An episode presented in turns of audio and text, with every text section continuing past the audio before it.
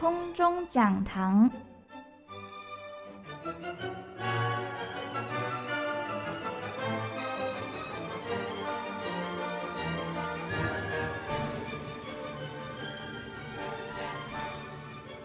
Many thanks for CEO Wu's presentation. I, I was so interesting about it because I'm doing the quantitative research and uh, I just checked your website and you mentioned about the China index. I would like to later we, we can discuss about uh, what do you measure and uh, how how do you how do you build this index? That is quite interesting, at least to me.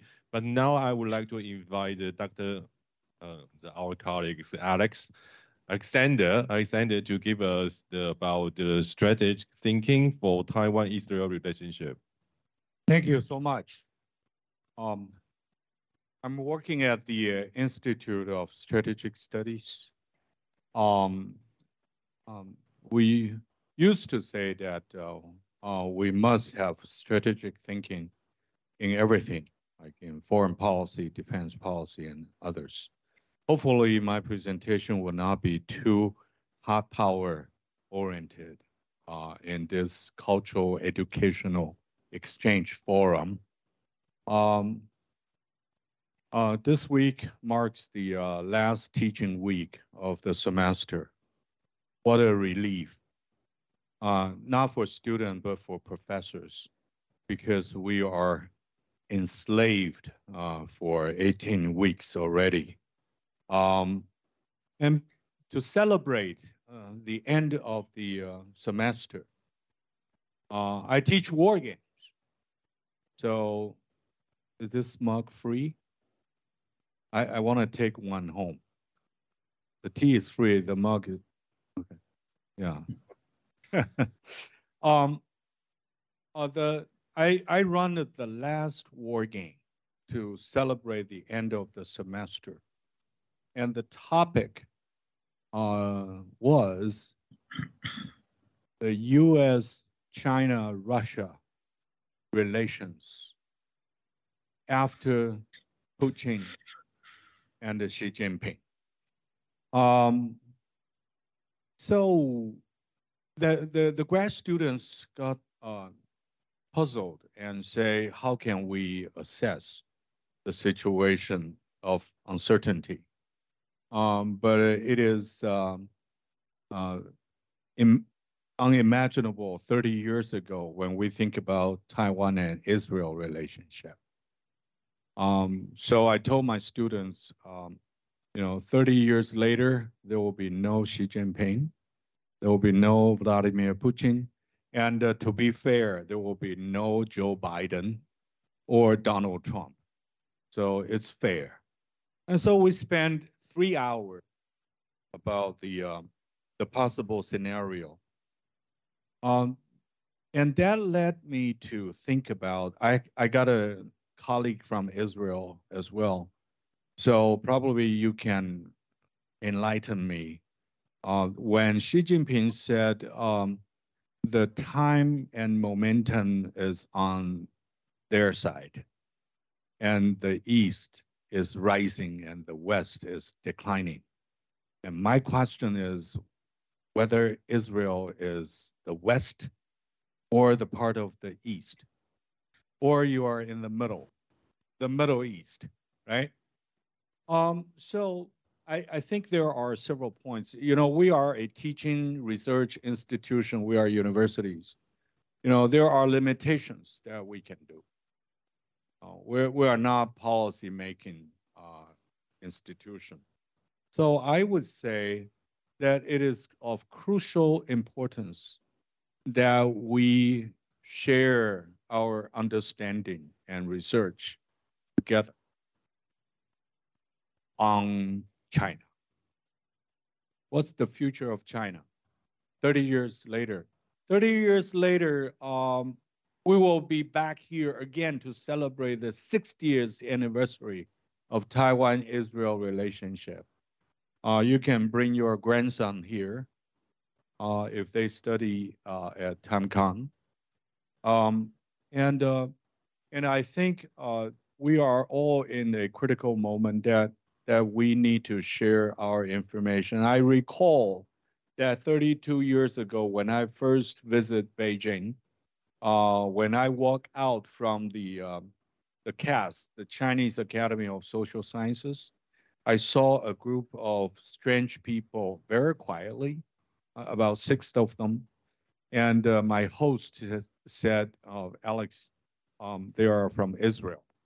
Um, and uh, so I think, uh, given the long diplomatic uh, relationship and the long history of uh, Jewish people engagement with the Chinese people, I, I think uh, the China studies uh, in Taiwan and in Israel um, can have a, you know, I'm trying to use my imagination that we can have a joint center uh, for future China studies.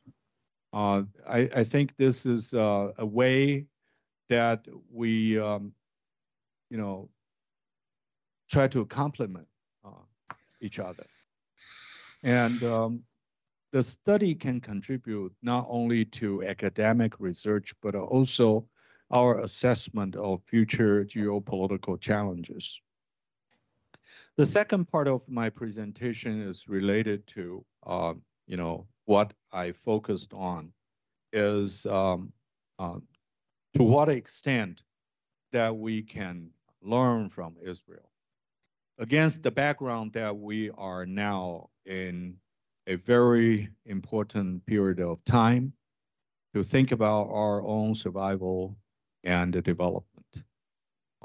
So I highlight about five areas that that we can exchange, do exchange, or we learn from our friends uh, uh, in Israel.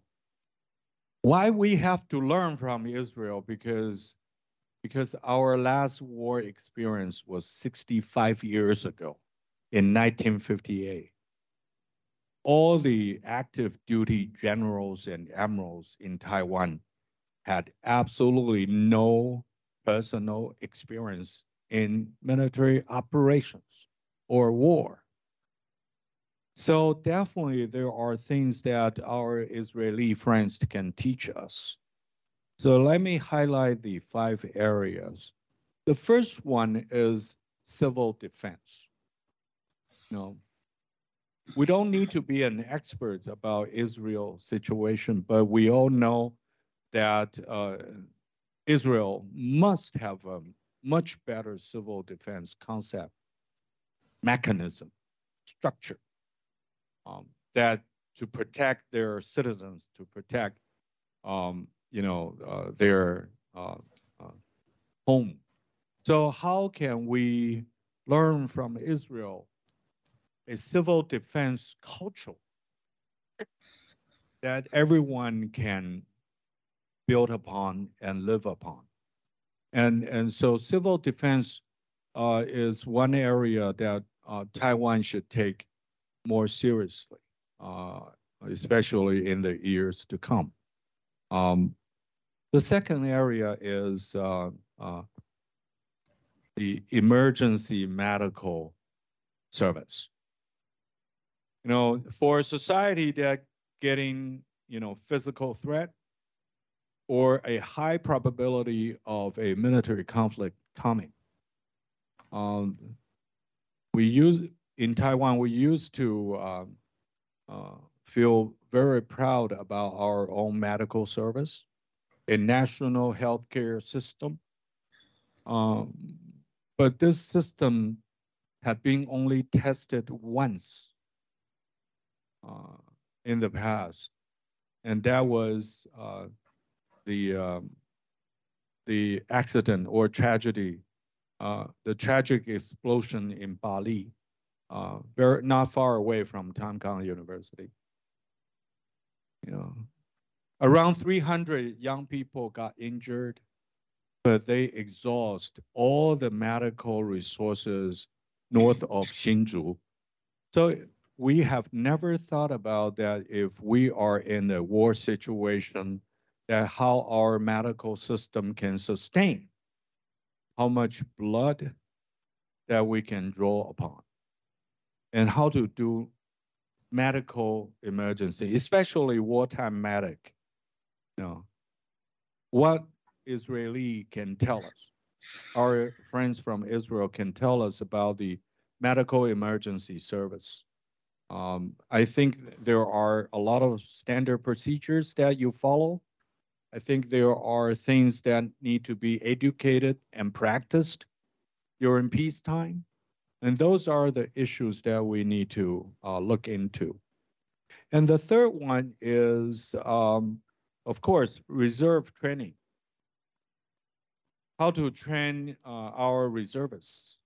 Um, um, of course, we have we are running a different system, uh, but but for Israel, uh, the reservist training and mobilization are much more frequent than Taiwan.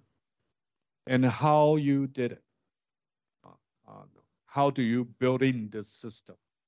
How do you convince your citizens that under which circumstances, that to what extent, at what level, uh, of reservists that need to be mobilized.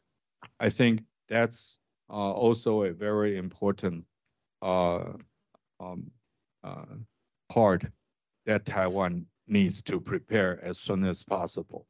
The fourth one is related to uh, the presenter before me, is the critical infrastructure protection. Um, you know, a nation under military threat power plant, water supply, you know, the cybersecurity information center and nodes. Uh, how can we protect them? Um, we did not have that experience.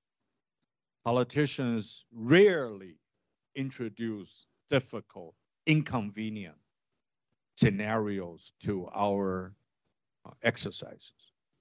Why? Because they don't want to enrage people or frighten voters. However, uh, we can learn from our friends in Israel and probably to learn from the true stories that you can share. Short films, you know, or the examples uh, know, that we can borrow from. I think these are the area that not necessarily a government responsibility. I think university can also do that kind of job. Um, and uh, so the, the critical infrastructure protection is going to be very, very important because when we, whenever we talk about social endurance, it's not go to the uh, arena and see uh, how the music concert uh, is packed with young people, or how hard to book a room for KTV. That's not social endurance. Social endurance is our understanding of protection of ourselves. And lastly, I would say um, the area a little bit sensitive is professional military education exchange. Again, it's education, it's university, it's college. Uh, you know, you don't need to, even for active duty officers, instructors, um, sergeants, I think they are, um, you know, very welcome. Uh, we welcome the staff, instructors from the non-commissioned officers schools, uh, the command and staff colleges, and uh, a very famous Israeli National Security College. I, I think these are the area that we can do so-called educational exchange. You know, all the previous four areas can be covered by lectures, by programs, by courses, by visiting delegations. Uh, uh, we don't need to force on. We don't need to go into the uh, inconvenient waters, but we should start it now. Thank you. Okay, uh, many thanks. Uh, I think to a lot of, especially for younger generation, young students here, um, you may you may know the Israel may be a very unfamiliar country to you. Only having a ambiguous impression on her on this country, but to those people like me or even elder, we know our understanding about Taiwan-Israel relationship probably is about the military cooperation. A lot of uh, military cooperation, and uh, except this one, we we have nothing. We we know nothing about our cooperation. So, however, now I believe I believe that now is the time to make us knowing more about Israel, especially from the Dr. Mor Sobol's presentation, to that to that us knowing more about Israel. Thank you. Um, good afternoon, everyone. Uh, honorable guest, Ambassador Ho, Vice President Chen, Bin Pao, faculty, students, Hi, uh, yeah, my name is Mor, and uh, in today's presentation, I'm going to talk about the literature on uh, Israel and Taiwan. Uh, by the way, hi, Meron דרור, בוקר טוב. שמח שאתם uh, מצטרפים אלינו. Um, well, I will start by giving a bit of background on the topic, then I will discuss three key tracks of research inquiry that um, are focusing on Israel, Taiwan, and I will conclude by uh, giving some uh, ideas for a future research agenda.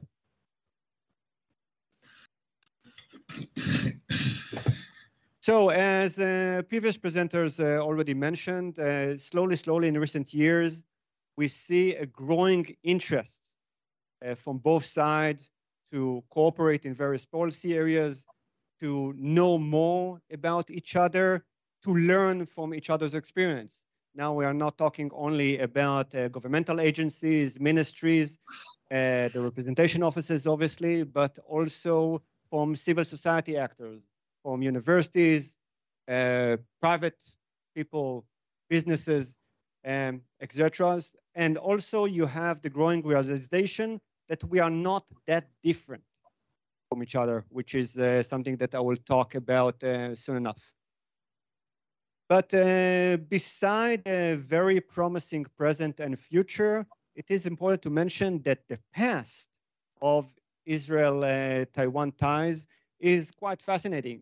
Now, maybe some of you might uh, recognize the short uh, gentleman. Uh, this is the first prime minister of Israel, David Ben-Gurion. But uh, I would assume that most of you do not know the other person in the picture, although he is far more important to Taiwan. His name is Ernst Bergmann, and he was the first chairperson of the Israel Atomic Energy Commission and could be considered as one of the founding fathers of the Taiwanese nuclear program in the 60s. He played a key role in, um, in that program. So, uh, and yeah, uh, I'm sorry, Meron, I'm going to use you uh, quite a bit in this in this presentation. So uh, beyond uh, a vast, um, comprehensive relations and ties that are present, it is important to uh, bear in mind that Israel and Taiwan shared a very interesting past. Still, when you look about information uh, regarding Israel Taiwan, you don't find much. Yeah, and this is unfortunate, and this begs the question, why is it the case? And uh, if we start with the Israeli side, yes, there is a growing interest in the study of Asian countries, especially following uh, the Israeli pivot to Asia.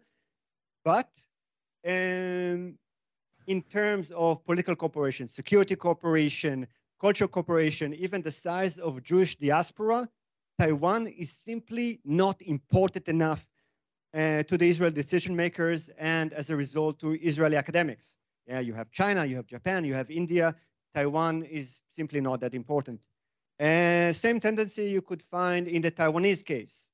Yeah, obviously most of the research is being done about the triangle, US, China, uh, Taiwan, uh, about expanding Taiwan's international space, about traditional allies, Japan, Europe, and even if we focus on the tiny community of the Middle Eastern studies in Taiwan, they focus on traditional allies uh, traditional relationships with Middle Eastern countries like Saudi Arabia, like Jordan, and the region of uh, the Gulf. So uh, my objective in this presentation and the paper that I published recently is to fill this gap in the literature and to understand, okay, what was written on the topic of Israel Taiwan, covering sources in English, Chinese, and Hebrew. So basically try to find everything that was ever written uh, about the link between Israel and Taiwan. And the first thing that you find, and that's something that was mentioned quite a few times uh, in the presentations and in the opening speeches, the similarities. At the beginning, uh, it sounds like a strange exercise to compare between those two countries. Uh, like, yeah, they don't look alike, but uh, they actually are. And it's remarkable to understand how many points of similarities you have between Israel and Taiwan. And here on the slide, you have a couple of quotes and uh, quite a long list of um, similarities between the countries. So a lot of comparisons. And because of it, the two first tracks that I'm going to present based on those similarities. So the first track, which I call the comparative analysis track, is using Israel and Taiwan as case studies in comparative analysis. Yeah, so uh, a couple of examples. Both countries face uh, quite a lot of political issues and uh, international isolation. So you had studies that measured the level of international isolation and what pariah states are doing in order to deal with this uh, challenging issue. You have the topic, the policy area of development, because both Israel and Taiwan are considered as uh, success stories, economic miracles. So to understand how they reached to that point, and um, obviously security and defense. Both countries face uh, vast security uh, challenges. So for example, in the case of Barak and Sheffer, it was about how security challenges, constant existential threat, um, influence the political development of the country. Now, another track, uh, which I call the educational track, is what both countries could learn from each other. So uh, first, what Israel could learn from Taiwan and the Taiwanese experience. So here it's about cross-strait relations, the comparison between the conflict between uh, Taiwan and China and Israel and Palestine. And here uh, the angle is how Israel and uh, the Palestinians, the Israelis and the Palestinians could copy the very pragmatic relationship that uh, Taiwan and China have in the context of economic relations, people to people, with avoiding all the sensitive issues that uh, usually, uh, well, hinder cooperation. But in comparison, uh, you have a vast amount of studies uh, that deal with the issue of how Taiwan could learn from the Israel experience. Uh, for example, in terms of innovation, yes, both are considered as uh, um, technological giants, but they are quite different from each other. Yeah? And Israel uh, has built that startup nation built on innovation. And uh, for the Taiwanese side, for example, they need or they want to know how Israel creates the regulatory environment that promotes innovation that Taiwan currently lacks. Another issue is that Israel in Israel, uh, there is a very strong connection between the civil uh, society and the military, something that uh, in Taiwan completely lacks from historical reasons and other reasons, of course, but still this very, very strong link between uh, business and the military that benefits both sides. And also in the political context, uh, how Taiwan could learn from the Israel experience of how to make uh, the US or how to control and to bring the US closer uh, to the interest of Taiwan, something that Israel uh, has been doing for uh, quite a long time. And uh, the last issue is how to mobilize citizens uh, against an external threat. Yeah, because uh, at the end of the day, the Taiwanese still have a long way in this regard. If it's about education, if it's about the media, and so how they could copy the Israeli experience. Now, the third track is the bilateral track. Here it's simply to analyze the relationship between both countries And generally speaking, most of the studies uh, within this track uh, provide a very broad uh, overview of the evolution of the relationship between Israel and Taiwan. Usually starts from the 20s, where um, the founding father of the Republic of China, Dr. Sun Yat-sen, wrote a letter uh, basically acknowledging and supporting the idea of building uh, a Jewish state um, or a nation for the Jewish uh, state. But a much more interesting uh, period is between the 60s and 80s. I mentioned the nuclear cooperation, but uh, from the 70s and the 80s, although a bit in the 60s as well, you have quite a few arm deals. Um, Israel sold weapons uh, to Taiwan, uh, mainly because of the rapprochement uh, area that the Americans couldn't supply weapons. Israel was very happy to take the, the role and sell weapons to, um, to Taiwan. And lastly, you have a body of research that again provide a very general background of the evolution of the relations from the 50s until uh, present days. Here, we are talking about trying to see how the relationship uh, between Israel, China, and Taiwan developed because every relationship, almost with every country that has a relationship with, uh, with Taiwan, uh, is influenced by the US and by China. So trying to understand the, the dynamics there. Now, uh, finally, a couple of concluding remarks about what could be done, because a lot could be done. Um, about researching Israel and Taiwan. So first I will start with bilateral track. And I think that we need more contemporary analysis because most of the studies, again, are very, very broad and focused on the past. We need to know more about what's going on now in the last 5, 10, 15 years. And also, we need to figure out or to explain, to find ways to explain why the relation developed the way they were uh, another issue is that most of the studies are quite uh, positive, or in a sense they're all objective, but they don't deal with the many, many problems that Israel and Taiwan uh, have been facing developing their relationship. So that's the negative side. The positive side is research about what could be done, which kind of areas could be developed. And finally, in a purely academic sense, more theory. Yeah, the um, scholarship on Israel-Taiwan relations lacks theories altogether. And, and finally, about the comparative uh, educational track, and here I think I'm uh, echoing uh, what uh, Alexander said, we need more comparative analysis uh, in more um, pressing issues. Yeah, and here, uh, three topics that I would like to mention are cybersecurity, civil defense definitely uh, a comparison is needed. What in the Israeli defense and security model Taiwan could learn from and copy because it's not everything. You cannot copy paste a whole paradigm. So identify the exact things that uh, Taiwan should learn and it is realistically to apply. This is also very, very important to mention. Another issue is that both countries, and here maybe uh, Israel has more to learn from Taiwan, public diplomacy. Yeah, so I'll end up here and just a few or not so few of the references. And uh, if you are interested in the article itself, please uh, send me an email and I'll be happy to send it to you. Thank you very much.